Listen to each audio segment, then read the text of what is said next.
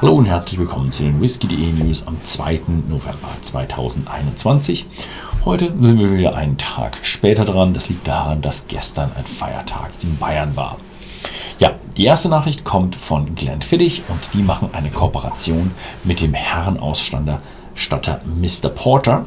Und das wird eine Kooperation mit einem Whisky, der reifen durfte in amerikanischen Eichenfässern, Ex-Bourbon-Fässern, Sherry-Fässern aus europäischer Eiche, die mittels der Solera-Technik äh, veredelt wurden.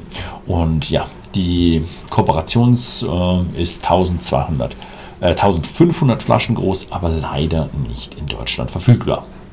Dann haben wir die da, ähm, ja, ein neues Projekt von Beam Suntory, die Peatland Water Sanctuary. Da investiert Beam Suntory 3 Millionen britische Pfund in, ja, die Renaturalisierung von Torfgebieten und die wollen damit 1300 Hektar jährlich einsetzen, um neuen Torf zu produzieren und damit den gesamten Bedarf ihrer eigenen Brennereien zu decken. Dann gehen wir weiter. Dann gibt es eine äh, neue Abfüllung und zwar von, äh, ist es eine Serie, die Quiet Rebels von Nackneen oder Nuckneen. Die 14 Teammitglieder dieser Brennerei suchen sich ihre eigenen Whiskys nach ihren eigenen Vorlieben aus. Die erste Abfüllung von der Gründerin Annabelle ähm, ist äh, 4504 Flaschen. Groß wird in den äh, Vereinigten, im Vereinigten Königreich, Deutschland, Frankreich, Niederlande, Italien und Belgien verfügbar sein. Reifte in Ex-Bourbon-Fässern und Ex-Tokaya-Fässern äh, mit 48,5% Volumen und sie wird ungefähr 65, 95 Pfund kosten, umgerechnet dann bei uns natürlich in DE und wird auch bald in Deutschland verfügbar sein.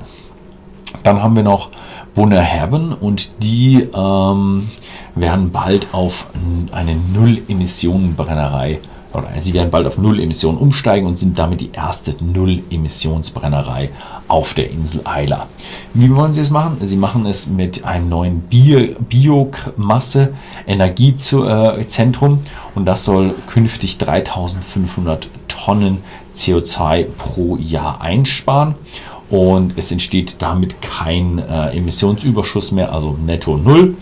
Und äh, das entspricht einem Wert von 1800 Dieselfahrzeugen pro, äh, ja, 1800 Dieselfahrzeugen. Und es gibt nicht mal so viele Autos auf Eiler.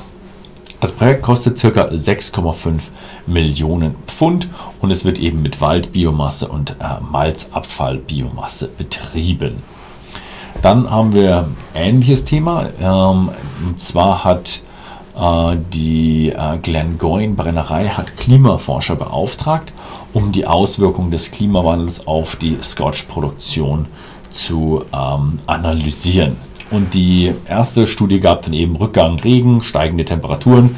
Das hat natürlich Auswirkungen auf die Sommergerstenproduktion und das wird, könnte oder wird vielleicht ähm, die äh, Whisky-Produktion 27 Millionen Pfund pro Jahr kosten. Ja, ähm, und ja, was sie auch noch sagen, es könnte das Geschmacksprofil in den nächsten 50 bis 100 Jahren auch verändern. Und dann gibt es noch etwas zu diesem Thema. Also das Thema ja, Klima und so ist zurzeit ein wenig en vogue in der Whisky-Branche. Äh, und zwar die Scotch Industry hat jetzt, die SWA hat jetzt ihre Zahlen rausgegeben und die haben herausgefunden, sie haben zwischen 2008 und 2020 die Emissionswerte um 53 Prozent reduziert, also circa die Hälfte reduziert. Und jetzt fahren sie eben eine neue Strategie, dass man bis 2040 nun auf Netto Null runterkommen will. Und auch bis 2025 soll man auch alle Produktverpackungen umstellen.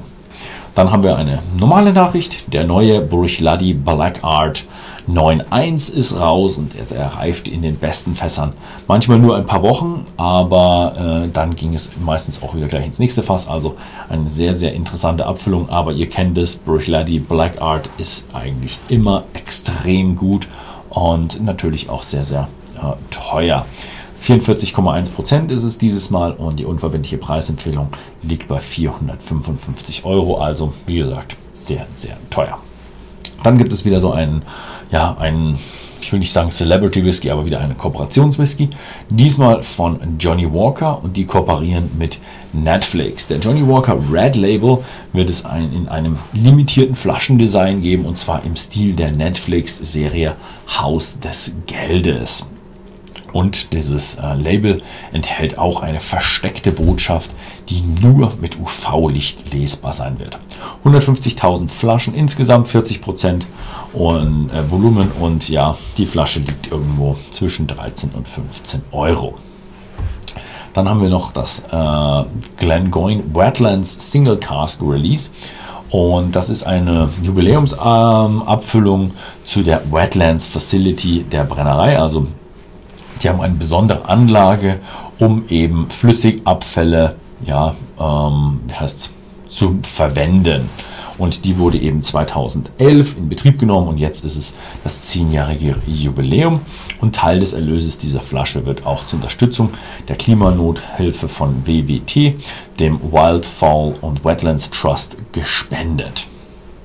Dann geht es jetzt noch weiter mit Diageo und zwar bekommen die eine Wasserzertifizierung.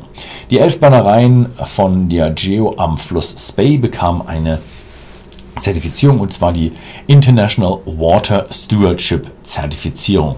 Und damit sind sie die ersten äh, Whisky-Produktionsstätten der Welt mit dieser Auszeichnung. Ich lese sie euch mal vor. Es sind elf Stück. Ockrice, Ben Rinnes, Cardew, Cragmore, da, äh, Dayloane, Dalwhinnie, Dufftown, Glendullen, Glenspey, Knockendoo, Mortlach. Und man musste eben dort verschiedene Kriterien ähm, einhalten, um diese Zertifizierung zu bekommen. Ich war auch bei einigen der Brennereien und ich habe mich mit denen unterhalten und die haben gesagt, ja, die, der Mutterkonzern ist da sehr, sehr streng, streng und sie mussten sehr, sehr viele Sachen äh, einhalten und sehr, sehr viele Prozesse ein Stückchen umstellen, um eben weniger Wasser zu verwenden und eben diese Zertifizierung zu erreichen. Da geht es um Wassereffizienz, Ressourcenverbrauch und auch um Klimawandel. Gut. Dann kommen wir noch äh, zu einer Nachricht aus Amerika, und zwar von Migdas. Die haben den 20-jährigen, äh, dafür haben sie jetzt einen Auszeichen bekommen. Und zwar von den Drinks International wurde der zum Most Admired American Whiskey ernannt. Also der, der am meisten ja, angepriesen wird oder bewundert wird. Bewundert ist mal, das ist das die beste Übersetzung. Er hat 57,1% Volumen und kostet 750 US-Dollar für einen Dreiviertel Liter und ist nur in Amerika erhältlich. Ja, das war es diese Woche mal wieder. Vielen Dank fürs Zusehen und bis zum nächsten Mal.